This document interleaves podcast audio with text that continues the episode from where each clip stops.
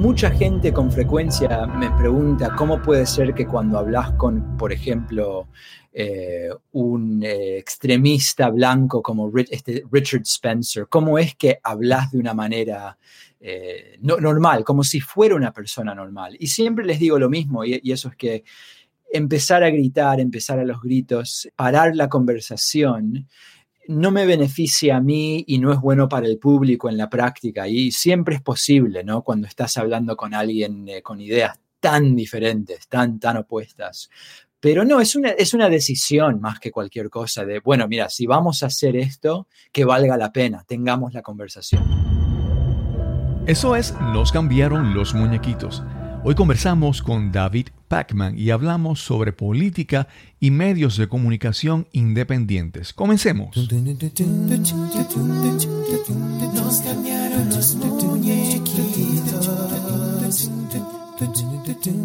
Mi nombre es Cristóbal Colón.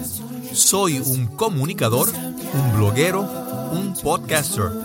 Y eso es, nos cambiaron los muñequitos porque lo único constante en la vida es el cambio. Bienvenida, bienvenido a Nos cambiaron los muñequitos. Gracias por acompañarnos en este episodio, el número 132. Hoy conversamos con David Pacman.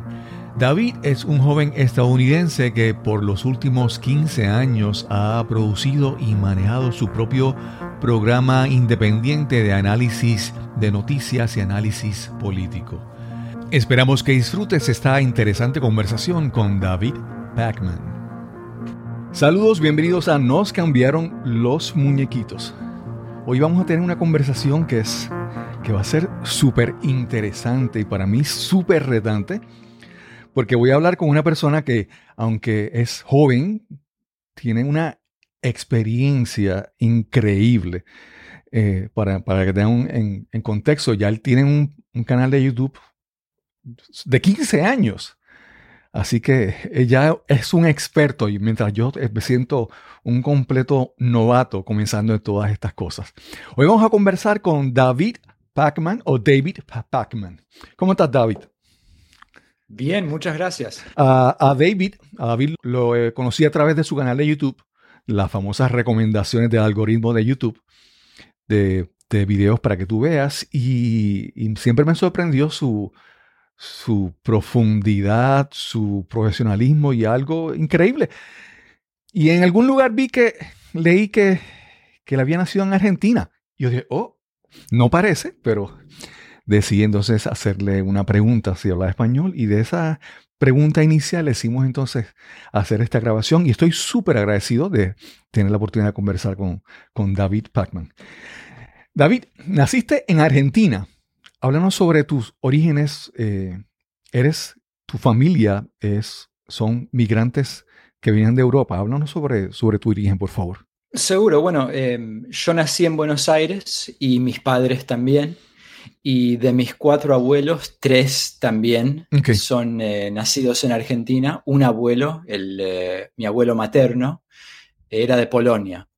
Y bueno, en los años 20, eh, creo que 29, 31 más o menos, su familia se fue de Polonia eh, a Buenos Aires, como muchas familias judías de Europa en ese momento del siglo XX. Y bueno, ahí, ahí se estableció mi familia y ahí vivimos. Eh, yo a los cinco, en el año 89, vinimos a Estados Unidos y estaba la situación económica en Argentina complicada, para decirlo de una manera, y Argentina en, las últimas décadas muchas veces es un ejemplo de eh, malas situaciones económicas, de inflación, de diferentes decisiones políticas y, pues, y por supuesto cuando yo nací en el 84 era poco después de la dictadura militar. Sí, sí. Entonces, bueno, fue, hubo muchos periodos complicados. Eh, pero sí, así en el año 89 terminamos en Massachusetts, en Estados Unidos, y ahí más o menos empezó de nuevo mi vida. Ok, y la mudanza se da porque tus padres estaban buscando mejores opciones de trabajo, profesionales, o, qué hacían tus padres?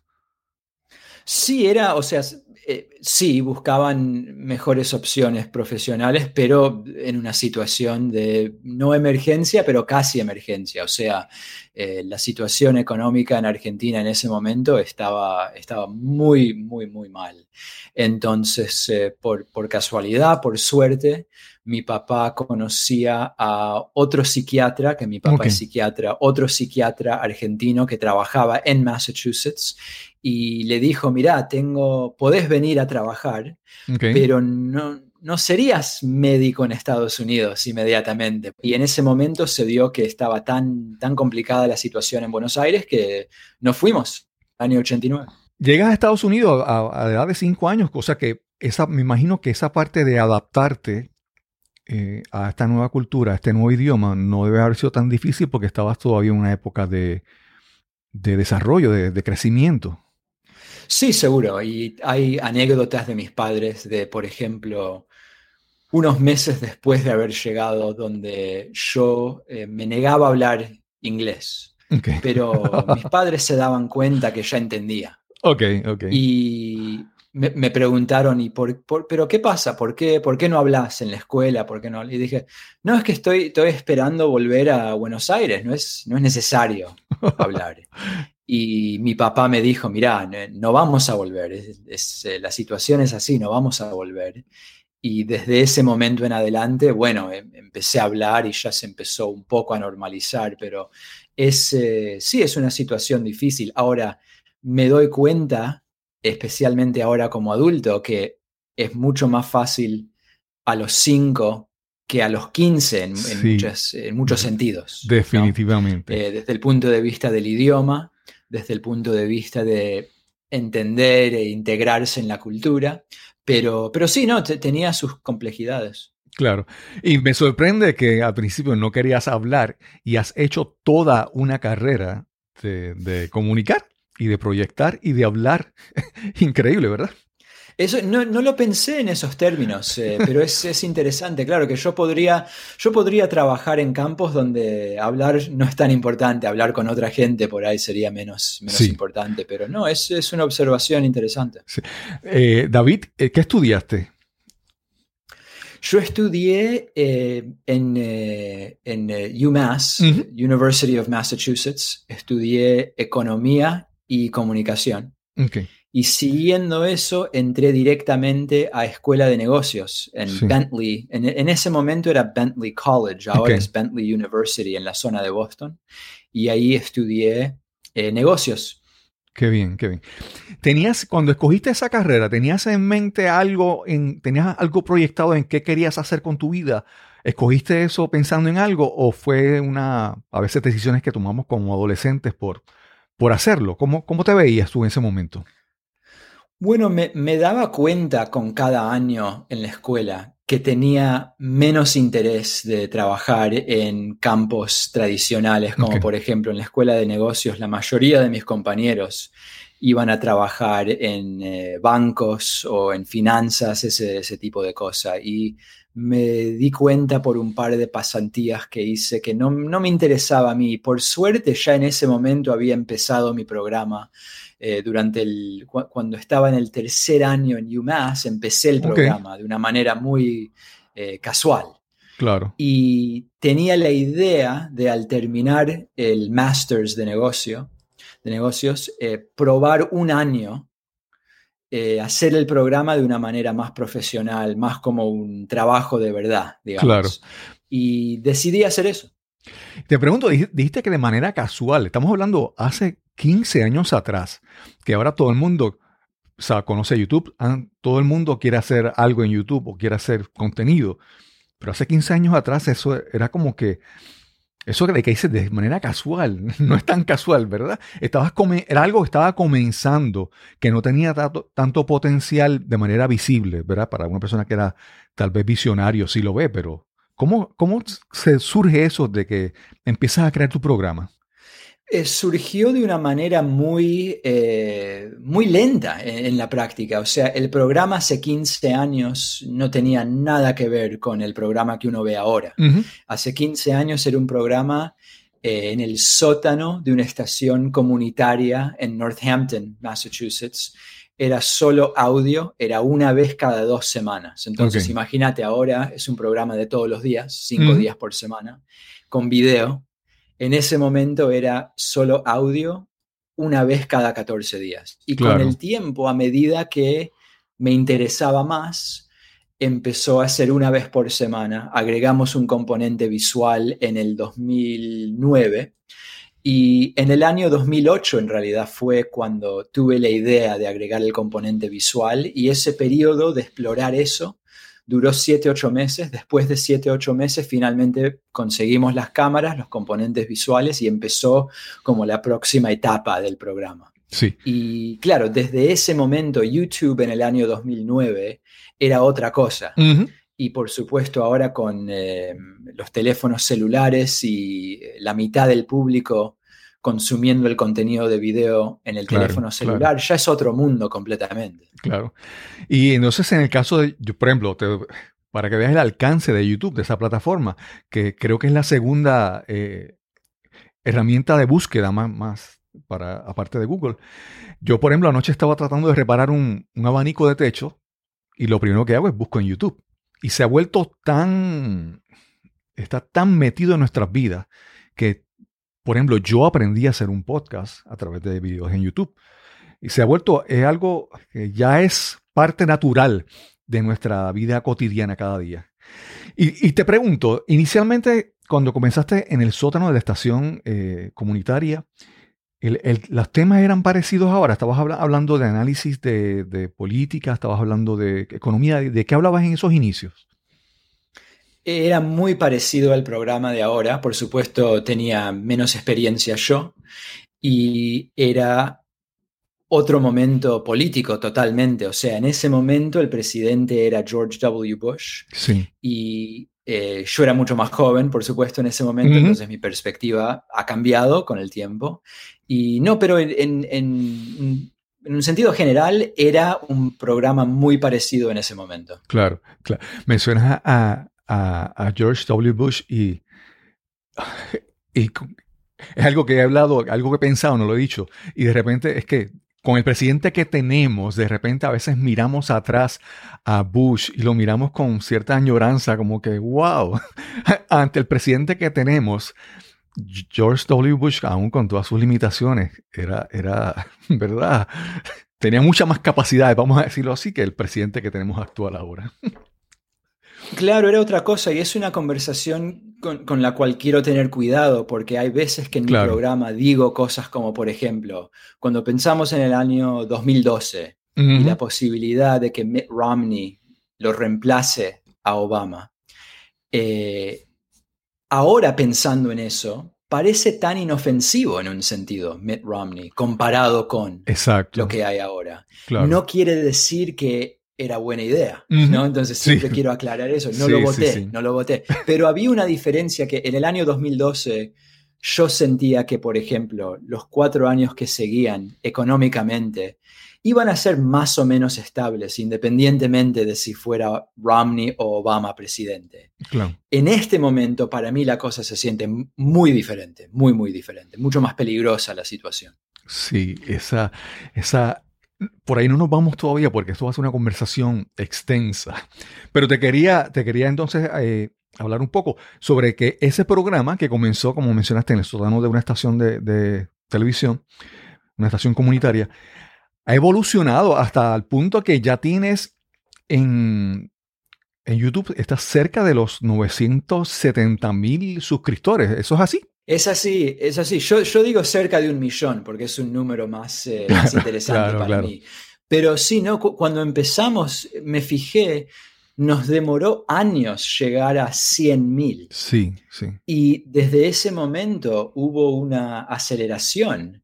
Y con el tiempo, bueno, es de, de 900 mil a un millón solo van a haber pasado, si, todo sigue bien, en un mes, en seis semanas más o menos, cuando lleguemos a un millón, van a haber pasado solo unos meses desde llegar a 900 Y eso también tiene que ver mucho con el ambiente político, por supuesto, el nivel de interés que hay, pero también que tanta gente, como estabas diciendo antes, usa YouTube, eh, así como una cosa de todos los días. Claro. Fíjate, mi experiencia por ejemplo, a, mí, yo a veces quiero ver el contenido y no quiero ver tanto en análisis, ¿verdad?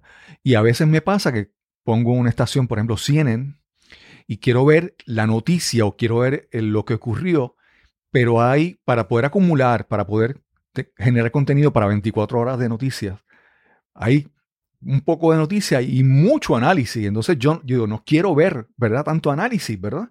Y entonces yo creo que en ese, en ese aspecto, pues por ejemplo, YouTube te ha permitido tú ser selectivo. Yo quiero ver esto específico, yo quiero ir directamente a la carne, vamos a decir, del asunto. Y no quiero estar eh, buscando, merodeando por ahí, escuchando opiniones de mucha gente, ¿verdad? Porque, y entonces YouTube te permite hacer eso, ¿verdad? Tú seleccionar directamente lo que tú quieres ver de manera directa y, esa, conveniencia. Que quería, te quería preguntar, estás cerca de ya cumplir los 15 años de, de tu proyecto, ¿verdad? Y cómo tú, a lo largo de estos 15 años, tú has crecido profesionalmente, pero también has crecido personalmente. Eh, eh, dicen que los hombres no maduramos tan, tan rápido como, la, como las féminas, ¿verdad? Pero has, tenido un proceso de, madurar, de, de, crecer, de conocer el mundo. ¿Cómo, ¿Cómo tú te ves comparado con el de hace 15 años atrás o el de hace 5 años atrás en cuestión de, la, de tu madurez de poder manejar tantas cosas que vienen acompañando a, tu proyecto, a tu canal, a tu programa? Bueno, desde el punto de vista político, que es lo que más se ve, si alguien es un seguidor del programa, lo que ven todos los días es la perspectiva política, ¿no? Entonces hablemos de eso un poco primero. Hay una parte de mi público que piensa que con el tiempo yo me, fui para la derecha políticamente. Sí, No es cierto. Y efectivamente cada par de años uso, hay, hay diferentes eh, tests que se pueden hacer en Internet, como por ejemplo Political Compass es uno. Y cada par de años cuando gente me empieza a decir, no, no, ahora sos medio como facho, sos medio de derecha, eh, hago cada vez uno de esos tests y cada vez estoy más a la izquierda, es la verdad. Entonces eso desde el punto de vista político. Pero desde el punto de vista más personal, em, bueno, mira, 15 eh, años es mucho. Cuando empezó el programa, no había terminado la universidad, ni vivía solo, en ese momento vivía con mi mamá, en ese momento. O sea, lo que en mi vida pasaron muchas cosas en los últimos 15 años y de maneras por ahí un poco más sutiles se nota en todo, todo. O sea, cómo manejo la, empresa, cómo pienso de la importancia de las vacaciones y tener periodos de, no trabajar, por ejemplo, que hace 10 años sería una perspectiva muy diferente eh, desde el punto de vista de eh, los amigos y familia. O sea, todo ha cambiado en un sentido. Y al mismo tiempo el programa sigue siendo el mismo en su manera. Sí, te pregunto sobre la madurez porque he visto, por ejemplo, hay un, hay un personaje, hay, un, hay otro, no sé cómo decir, de comentarista, analista político, es eh, Jesse Lee Peterson. Y tú has estado en tres ocasiones en su programa, que es ustedes, la forma de pensar para la persona que no lo conozca, ustedes son completamente diferentes, tanto en la, en la filosofía, en los pensamientos, en las cosas que creen, pero también en la forma en que abordan sus argumentos, la forma que hablan.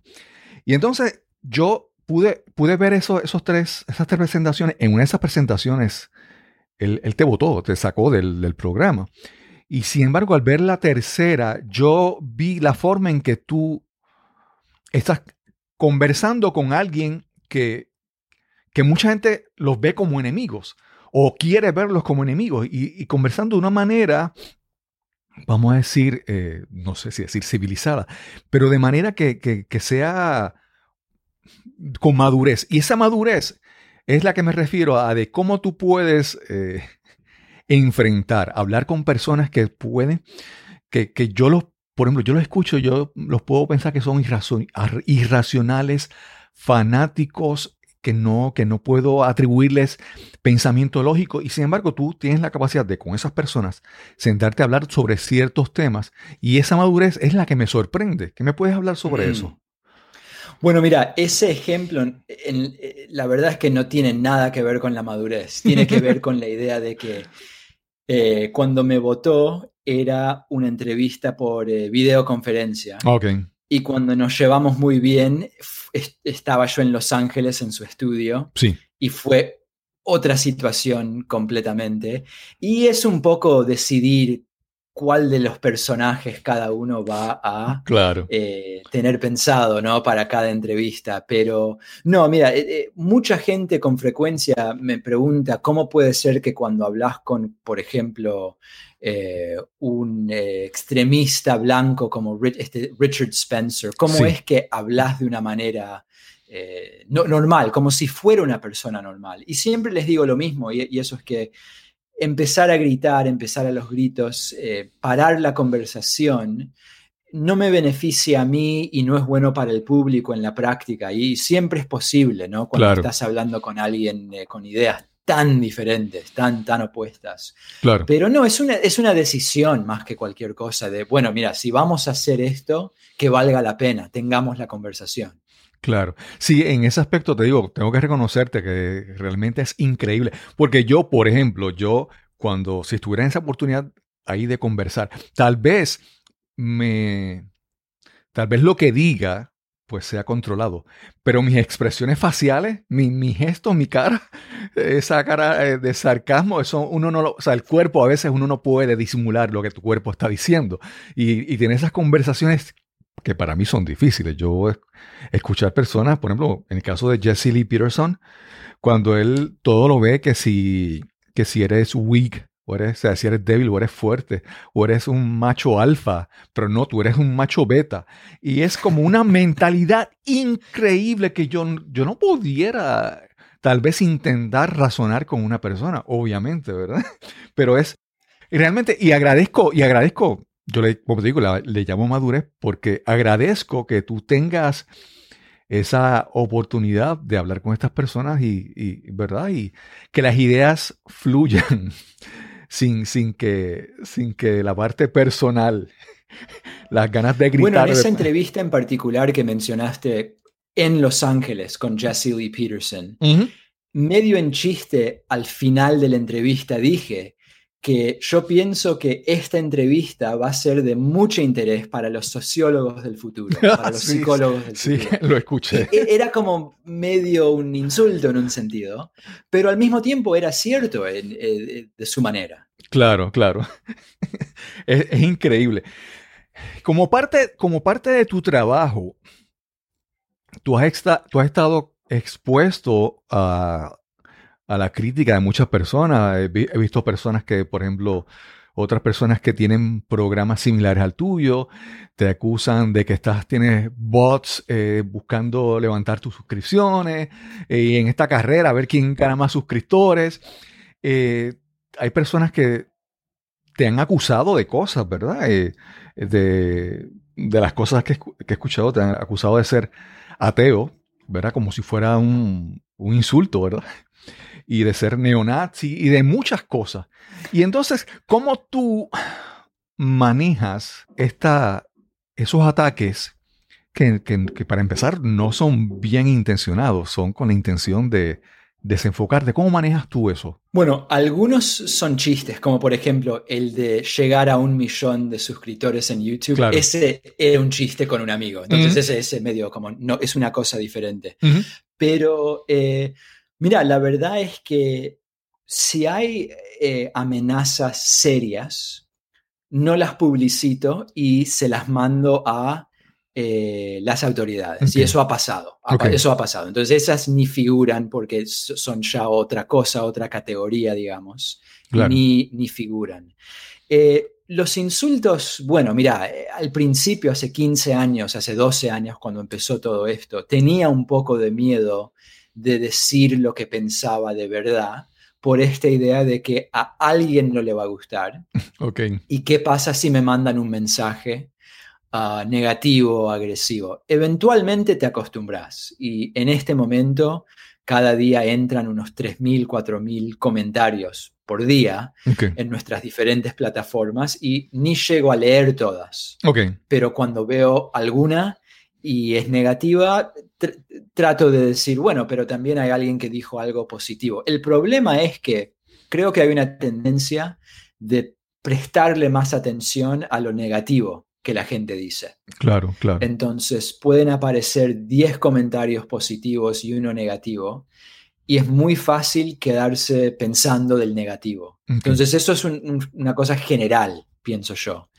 Pero desde el punto de vista del programa, con el tiempo, eh, a causa de que hay más y más comentarios todos los días, la verdad es que veo menos y menos como porcentaje de lo que entra. Obviamente, tienes, me imagino que tienes un equipo de personas que te ayudan a manejar esto de, ¿verdad? Leer los comentarios, contestar, manejar las redes sociales, porque eh, eh, ¿Tienes un equipo eh, bastante grande o un equipo pequeño? Es un equipo de cuatro em, en total, incluyéndome a mí. Y en general, la idea mía es que el programa en sí es donde hablo con gente de temas políticos. Y en principio, cuando gente manda emails, tenemos en nuestro sitio web algo que dice que si mandas un comentario político, alguien lo va a leer, puede ser que sea yo, puede ser que no, y si es una idea para algo del programa, va a llegar al lugar apropiado, pero que es imposible que yo converse de política por email con el público. No, no, no, es posible. Lo mismo por Twitter. Entonces, en principio, la idea es que el equipo le preste atención a lo que va entrando y cuando hay ideas interesantes se hablan en el programa, pero básicamente eh, la discusión política tiene que estar limitada a el programa porque si no es imposible. Claro, claro. David, es que mencionabas, cuando mencionabas hace un momento, ¿verdad? los comentarios de las personas y a veces como, ¿verdad? No son favorables. Yo quiero escuchar tu opinión sobre esto y me da la impresión que de repente eh, tanta, tanto acceso a, información, a un foro, las redes sociales, Twitter, de repente las personas, yo, yo creo, eh, y obviamente mi, perspectiva es muy diferente a la tuya, tú eres un, aprecio mucho tu forma de pensar, pero yo pienso que las personas como que de repente creen que su opinión, su opinión sobre algo es algo como que sagrado, al punto que de repente lo que son datos, lo que son estadísticas, no tienen importancia, ¿verdad? Eh, eh, yo, a, mí por ejemplo, para tu ejemplo que no tiene que ver con política, pero por ejemplo, en pensar que en el año 2020 haya las personas, haya movimientos de personas que creen que el, mundo, que el planeta Tierra es, plano, es increíble. Pero entonces es como que lo, lo, importante es, mi opinión es como que sagrada y tengo que expresar mi opinión aunque me olvide, aunque no preste atención a los datos. ¿Qué opinas tú sobre, sobre ese fenómeno? Bueno, hay dos partes. Primero está la idea de, opiniones sagradas. Em, y hay un término en inglés que, es vaca sagrada, sacred cow, que es una idea que, se usa con frecuencia. Y mi punto de vista es que si, no, si uno no está siendo eh, ofensivo solo por ser ofensivo, ¿no? a propósito, para generar un ambiente negativo, no debería existir esta idea de ideas que no se pueden cuestionar, ideas que son sagradas. Pienso que es mejor en general eh, que, eso no, exista, pero al mismo tiempo hay que poder establecer algunos hechos para poder tener estas conversaciones de una manera lógica. Entonces, el problema que aparece con frecuencia es que mucha gente dice que no debería haber ideas sagradas pero no podemos llegar a un acuerdo desde el punto de vista de los hechos básicos. Y cuando no se puede hacer eso, es imposible tener una conversación sobre opiniones. Claro, claro. Y es, efectivamente, como mencionás, el problema del, eh, mundo chato, el mundo plano. Ese es un problema serio, pero hay muchos otros y especialmente ahora con lo que está pasando eh, con el virus es muy importante y está teniendo eh, repercusiones eh, de verdad. O sea, son, son cuánta gente muere, ¿no? Es, es una cosa muy, muy en serio. Y sin poder establecer hechos básicos es muy difícil crear una base de discusión honesta. Claro, claro. Vamos a una pausa y regresamos inmediatamente a nuestra conversación con David Pacman. Escucha y dime si te ha pasado esto. Estás en una presentación o conferencia y a solo minutos de comenzar agarras tu teléfono móvil y te sumerges en las redes sociales para distraerte, para matar el aburrimiento. Y puede que el tema sea importante y valioso, pero el presentador no puede capturar tu atención, no logra que te intereses en su mensaje. ¿Te ha ocurrido? O peor aún, ¿ha pasado algo similar cuando eres tú el que estás presentando? Mientras hablas, ves con frustración cómo pierdes poco a poco el interés de tu audiencia. Y es que no es suficiente el valor o la importancia de tu información si el mensaje no viene acompañado de entusiasmo, pasión y con las técnicas de comunicación más efectivas. Para tener el éxito que sueñas, necesitas las herramientas apropiadas para educar, persuadir e inspirar a tu audiencia. Si quieres comunicar y conectar realmente, necesitas descubrir tu mensaje, optimizarlo y presentarlo con autoridad y autenticidad. Quiero ayudarte a encontrar ese mensaje emblemático que te eleve sobre tus colegas o tu competencia. Quiero que descubras tu voz, que te conviertas en ese conferenciante, en ese orador influyente que imaginas y anhelas ser. Para más información visita el enlace www.speaknow.live. speaknow.live. O si deseas, puedes escribirme al correo electrónico info arroba cristobalcolón.net info arroba cristobalcolón.net Ese puede ser el primer paso a cambiar tu vida y alcanzar las metas que tanto anhelas. Sí, ya estamos de vuelta a nuestra conversación con David Pacman. Tú piensas, hay personas, algunos pueden decir que, que Trump es un bueno, en Puerto Rico decimos y decimos, ¿verdad?, sobre nuestros líderes. Hemos tenido nuestras complicaciones políticas en los últimos años y nuestra crisis también económica, pero decimos que, que, el, que, el, pueblo tiene los líderes que se merece o que, ¿verdad?, que escoge, ¿verdad?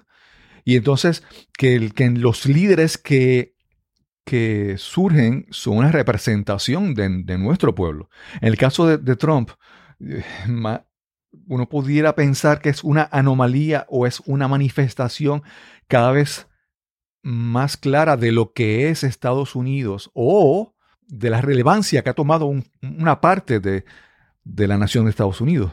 Háblanos sobre eso, ¿cómo, cómo lo ves? Es un tema muy complicado este. Eh, entonces, a ver, ¿dónde, tienes más sentido empezar? Estoy eh, pensando un poco. Eh, es verdad que por ejemplo, pensando en la elección de noviembre, yo he dicho ya muchas veces que si después de todo lo que ha pasado, después de cómo ganó Trump en el año 2016 y todo lo que ha pasado desde ese momento, eh, 15.000 mentiras, eh, promesas falsas, promesas imposibles, eh, promesas de cosas que nunca iban a pasar, eh, y últimamente, los últimos seis meses, el manejo del el coronavirus. Si después de todo esto gana de nuevo, en un sentido el país se lo merece. Yo estoy de acuerdo con esa idea, pero es un poco complicado, porque Estados Unidos es un país muy, muy grande. Es uno de los países más grandes del mundo desde el punto de vista de población. Claro, claro. Y hay zonas del país que serían países grandes eh, comparado con Europa, comparado con, otros, otras, otras partes del mundo, que están completamente en desacuerdo con todo lo que se está haciendo, todo lo que está pasando. Y hay mecanismos, incluyendo lo que en inglés llamamos gerrymandering, y también, por supuesto, esta cuestión de eh, manipular la elección otros países o internamente con el Postal Service o de diferentes maneras, ¿no? Claro. Que también hay una cuestión de, bueno, pero si gana oficialmente, ¿ganó de verdad o ganó por haber manipulado algún sistema? Esto es una pregunta seria al mismo tiempo. Sí. Entonces, para medio resumir un poco, estoy de acuerdo que eh, al final, si, lo, si gana de nuevo, nos merecemos cuatro años más y algunos de nosotros vamos a tener que decidir, bueno, ¿qué hacemos? ¿Nos vamos si, si, es posible o no? No todos se pueden ir. ¿Qué, qué va a hacer cada uno? Pero al mismo tiempo, yo no tengo mucha confianza de que lo que se anuncia el 3 o 4 de noviembre va a ser el eh, resultado verdadero. Claro, claro. No, incluso eh, Trump se le han preguntado y él si él aceptaría los resultados si, si él pierde. Y él, nunca ha dicho que sí, él siempre dice que vamos a ver, cuando ocurra, o veremos, ¿verdad? Entonces, eso es una posición peligrosa porque de repente a veces uno dice, pues mira, están las personas y están las instituciones, las organizaciones, y las instituciones están para asegurarse que el, el individuo pues no falle, ¿verdad? Eh, cualquier error de, de, una persona, las instituciones democráticas lo van, lo van, a cubrir. En el caso, en el caso del, del presidente Trump, con el caso del, del servicio postal, que ha habido un montón de manipulaciones y cosas que tú ves que preocupantes, ¿verdad? Y entonces, me parece que te quería preguntar, porque hay veces que es como, sería como el síndrome, vamos a decir, tal vez no sea el, el, ejemplo que me viene en la mente, el síndrome de la mujer maltratada. Una mujer maltratada por su pareja, de repente hasta, hasta lo defiende.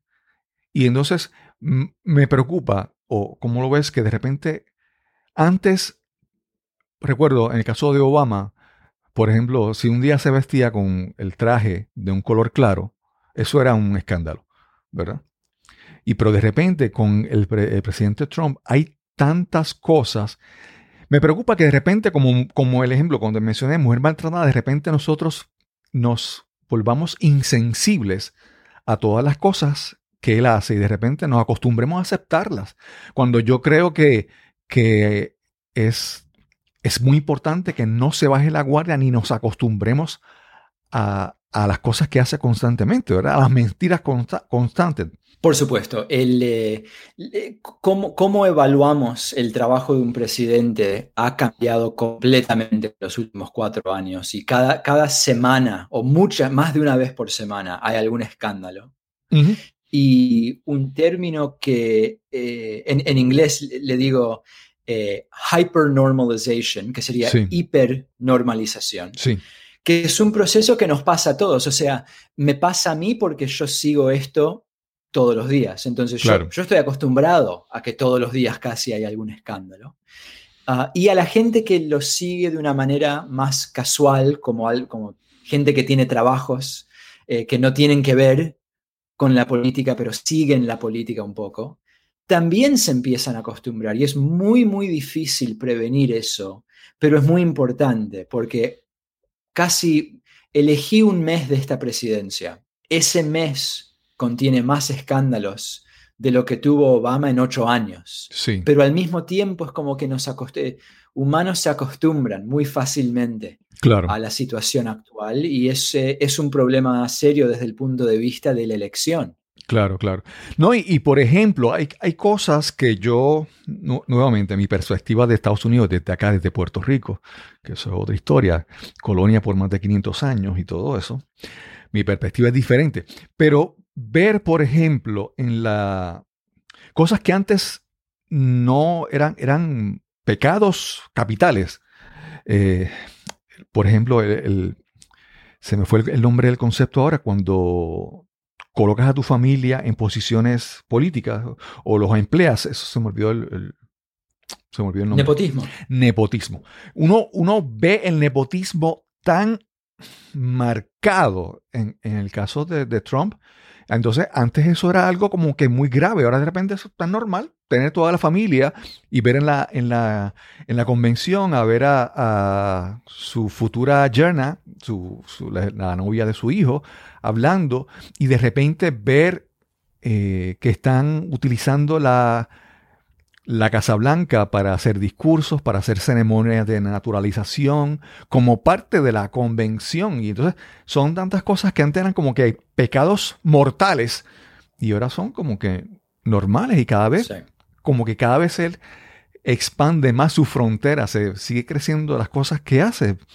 Y es una cosa increíble.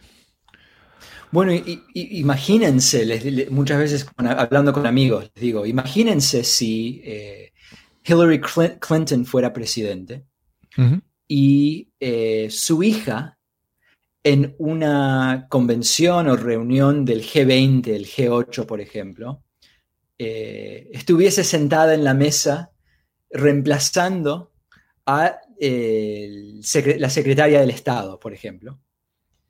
Estarían 24 horas por día, semanas en Fox News hablando del nepotismo, diciendo que ella no puede legalmente estar en esa posición, que es lo peor de lo peor que ha pasado en la historia de, Estados Unidos. Sería increíble.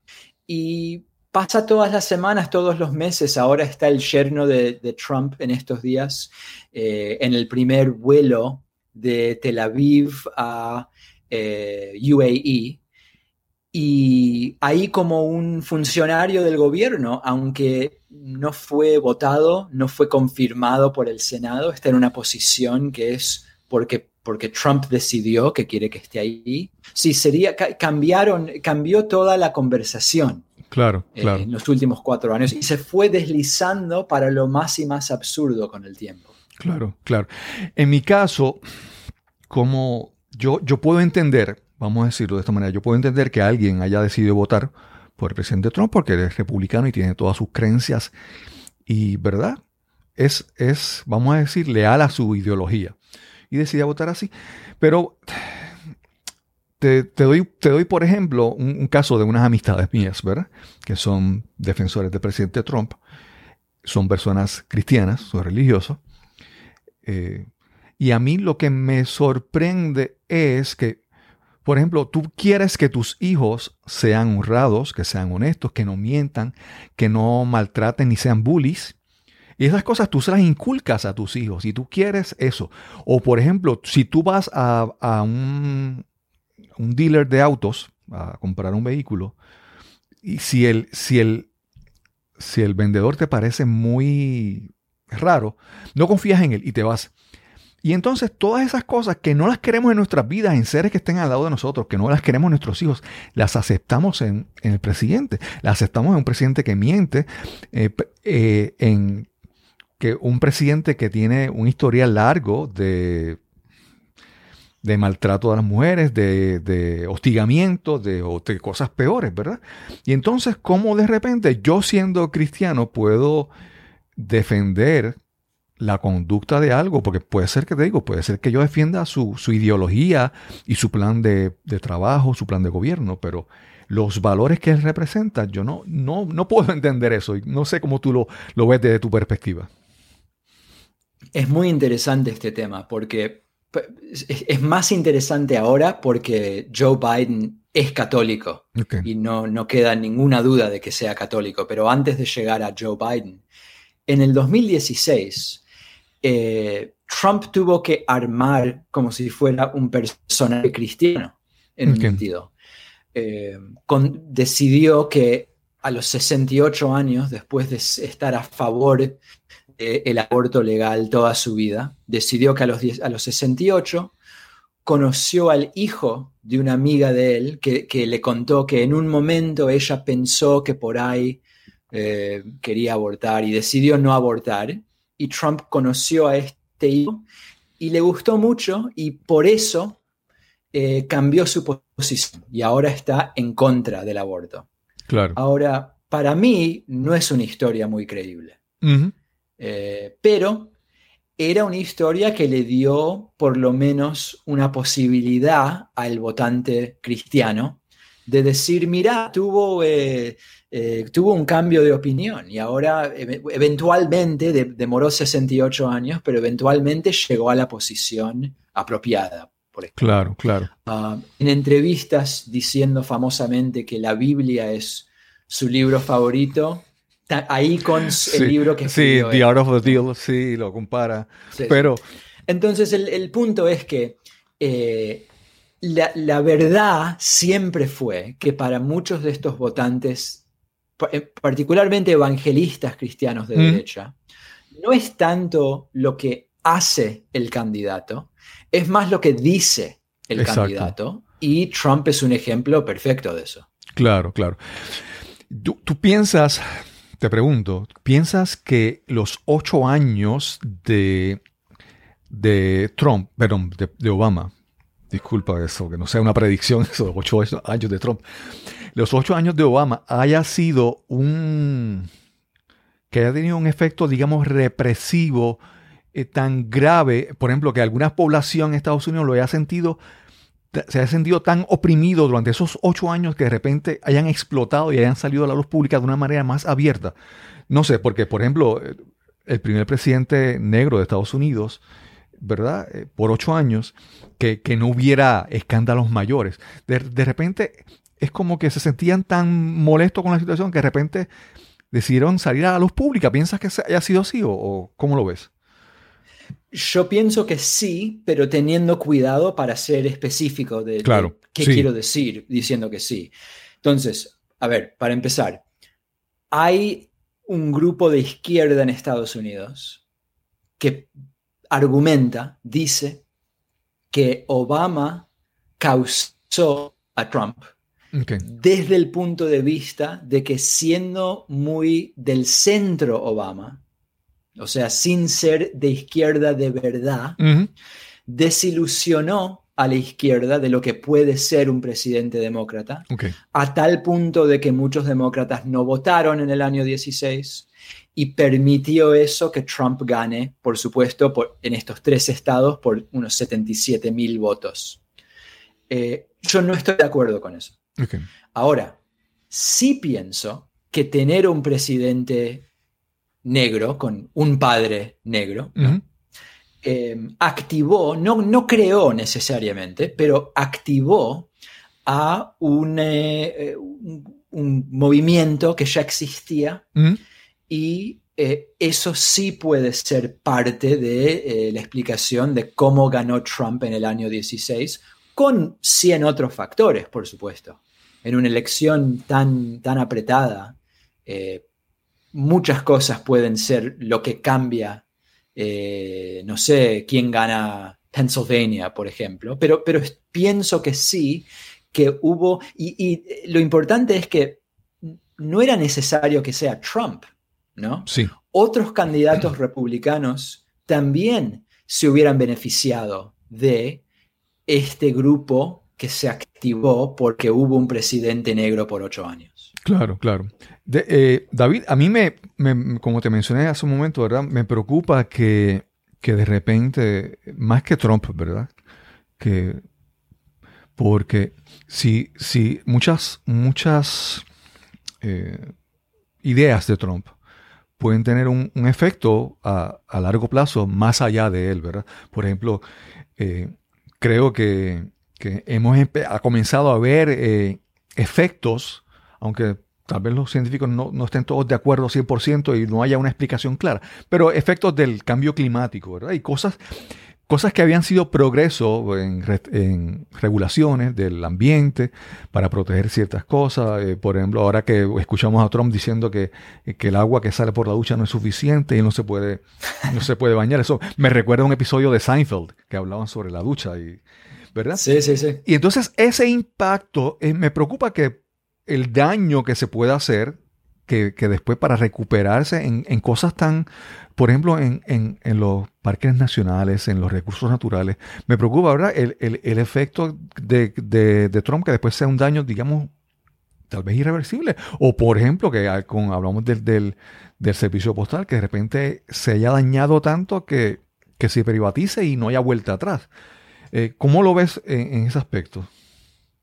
Bueno, estoy de acuerdo y por eso pienso que esta elección es muy importante, muy, muy importante y, usaría la palabra peligro cuando estamos considerando eh, lo que podría pasar en los próximos cuatro años. Ahora, hay ciertas cosas que se pueden cambiar en más o menos poco tiempo, cosas que Trump hizo con órdenes ejecutivas, por ejemplo, especialmente las que son medio como que él dirige a cierto departamento que, no sé, le preste más, atención a tal cosa. eso, se puede cambiar en poco tiempo. Claro. Eh, desde el punto de vista del medio ambiente, ahí sí que cada día perdido es un día que se, va, se evapora, no se puede recuperar y duplica el trabajo que va a ser necesario cuando alguien que, bueno, como mínimo acepta la ciencia. Claro, eh, Tome el mando y esté, esté en control. Entonces, eh, para mí esa es, esa es eh, la, parte más peligrosa de lo que está dando. Intermedio a esto está, por ejemplo, el tema del el sistema de salud. Bueno, mira, perdimos cuatro años, no se mejoró el sistema. Por ahora, Trump no lo empeoró mucho, lo empeoró un poco, pero con suerte en dos años, si gana Joe Biden y especialmente si los demócratas ganan el Senado, por ahí en los próximos dos años se puede mejorar de nuevo el sistema. Entonces es como un espectro de las cosas que se pueden dar vuelta en poco tiempo, los temas perdidos y cosas intermedias. Claro. Mira, yo, yo recuerdo hace, eh, en el caso de Clinton, recuerdo que eh, no recuerdo el libro que leí, pero eh, en un libro que había leído hablaban sobre los cómo Clinton era, eh, que él, era un, ávido lector, él leía mucho, era una persona muy informada, que incluso él, recuerdo que él decían que, que, Clinton, en el caso de él, era a veces leía, leía libros hasta de ficción y después preguntaba, ¿este escenario que presenta esta novela es posible, verdad? Era una persona que leía mucho. Y de repente cuando encontramos a un mencionaste la ciencia ahora y de repente me vino a la mente la imagen de cómo si se podía poner la, luz por las venas o algo, o con el desinfectante, inyectaron el cuerpo.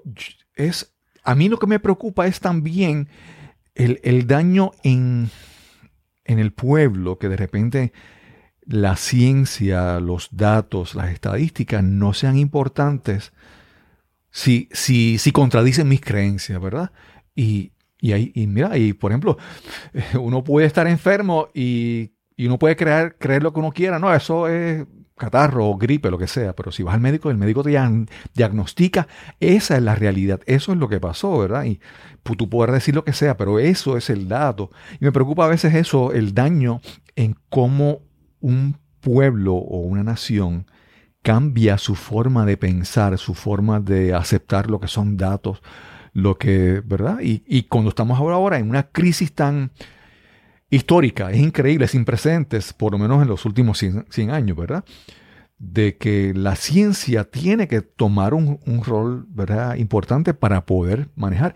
Entendemos la, presión de la economía, los trabajos y todo eso, pero que de repente la, la ciencia no sea tan importante porque un presidente no le da importancia, no sé cómo, me preocupa el impacto en, la nación, en, los, en los niños que están creciendo, que se están educando. Me preocupa eso. Sí, este es un problema eh, cultural, es un problema del sistema eh, educativo, es un problema de eh, los medios, es, un problema muy complicado con, muchos componentes y en diferentes partes del país es más o menos un problema una parte u otra. O sea, hay partes del país donde el problema puede ser iglesias particularmente de derecha que dicen y enseñan directamente que no hay que creer en la ciencia. En otras partes del país es un problema más económico, donde las escuelas son más pobres. Entonces no es por maldad, pero es por cuestión económica que no están aprendiendo los estudiantes cómo pensar ciertos tipos de problemas y ese tipo de cosas. Y también está el problema cultural, o sea, en el año 2012 eh, era más, eh, bueno, es igual de problemático ahora, pero se hablaba más en estos términos en el año 2012 y 2016 de el sistema educativo como un sistema fundamentalmente de izquierda que va a indoctrinar a los estudiantes. Y eso causa eh, una hostilidad ¿no? Eh, contra el sistema. Entonces, eh, dependiendo del momento, dependiendo de la parte del país, son tres o cuatro problemas diferentes que se juntan ahí, que, que eh, y no, yo no sé cuál es la solución. Claro, claro. No, y, nuevamente, el, asunto, como tú mencionas, que no sabe la solución, el, asunto es que muchas veces uno no sabe la solución o uno no sabe, pero eso no impide que tú prestes atención, que le prestes tiempo y energía mental para tratar de ver las cosas, ¿verdad? No, no aceptar todo como. Tenemos grandes retos y tenemos que, enfrentarlos. No podemos decir, no, no, eh, que aquel decida por mí. Yo creo que eh, en este programa, por lo menos en este podcast, no hablamos de muchas cosas políticas, pero en este hemos ¿verdad? entrado en este, este, en este tema hoy porque me preocupa la parte de que muchas personas, como te mencioné, de repente no cosas normales como lo que son la ciencia, la estadística, los datos, cosas que son reales, de repente no se, no se, se consideran y, creo que es el, el, el, nuestra responsabilidad como ciudadanos en Puerto Rico y en cualquier país, estar eh, alertas, informados, saber y para tomar decisiones. No podemos ceder el, la decisión a otras personas o que alguien nos diga cómo decidir. Yo creo que esa, esa parte de nosotros, el libre albedrío de poder analizar, poder escoger, poder evaluar, tenemos que hacerlo. Y si tú escoges votar por, por el tal líder político porque tú crees en su plataforma política, pues, pues bien, pues pero creo que es responsabilidad de cada ciudadano pasar juicio y hacer análisis dentro de ¿verdad? La, mayor capacidad que uno tenga para jugar eso. Creo que es muy importante. Como tú mencionas, estamos en una época que es peligrosa. Estoy de acuerdo y lo único que agregaría es que hay un movimiento político de derecha que diría lo que, lo que dijiste y nada más desde el punto de vista de, mira, es el trabajo de cada uno estar informado y decidir punto. Bueno, sí, pero también tenemos que asegurarnos que el sistema educativo está funcionando y funcionando bien. Tenemos que asegurarnos que los medios están trabajando como deberían trabajar y no queremos parar solo en cada uno debería informarse claro. ya está. Sí, no, y creo que eso también es importante. Sí, sí, no, entiendo, entiendo tu punto. Lo, que te quiero decir es que, por ejemplo, hace, hace un tiempo, recuerdo, no recuerdo quién hablaba, es que muchas veces, a veces nosotros queremos hacer cosas que nos faciliten el proceso de nuestra vida, ¿verdad? Por ejemplo, mencionamos la, parte de las etiquetas. Yo creo que cuando un niño va creciendo, él tiene conceptos como que esto es bueno, esto es malo, esto es... Eh, las etiquetas en, para nos ayudan a, aprender a desarrollarnos. Pero llega un momento en que nuestras vidas que las etiquetas se vuelven, que tú eres izquierda, derecha, liberal, progresista, eh, eh, de repente las etiquetas se vuelven una manera fácil de explicar cosas que son más complicadas. Y entonces, cuando, cuando tú ves que ellos, nosotros, el Partido Republicano contra el Partido Demócrata. Entonces las personas dicen, bueno, yo escojo, yo escojo ser parte de esta tribu y que digan, ¿verdad? Que, que me digan cómo pensar, que me digan cómo comportarme, ¿verdad? Y aunque, ¿verdad? En ese aspecto de, de como ciudadanos, no soltar esa responsabilidad, ¿verdad? De, que tenemos, somos responsables de nosotros y no ceder nuestro, nuestro proceso mental a que alguien me diga cómo debo hacer las cosas. Y creo que eso es mi forma, mi forma de, verlo, ¿verdad? Por supuesto. Y también es importante entender eh, que hay, eh, o sea, es, es estar expuesto a que hay una infraestructura más detallada y más profunda para evaluar lo que vemos en el mundo y cómo uno puede eh, pensar eh, los problemas y hacer decisiones.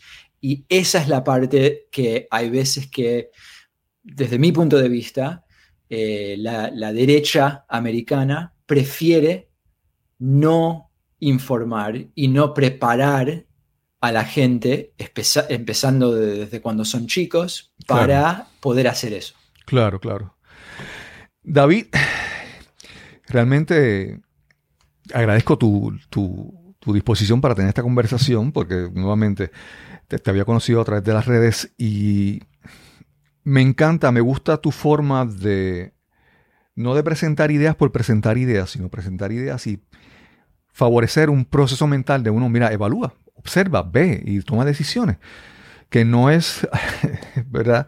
Es muy importante en este momento que entendamos que, ¿verdad? que hay que informarnos, tomar decisiones y, no ceder nuestra, nuestra responsabilidad a, otras personas. Y agradezco realmente que hayas que haya accedido a esta, oportunidad de conversar conmigo.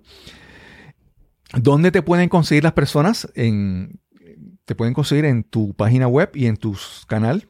Por supuesto, el, lugar más eh, céntrico y más fácil es mi sitio web, que es davidpacman.com. Y por supuesto, tengo un canal en YouTube, me pueden encontrar en Twitter, eh, donde, donde quieran. Estoy en todas partes y te agradezco muchísimo la invitación. Ah, y con suerte podemos hacerlo de nuevo. Claro, claro.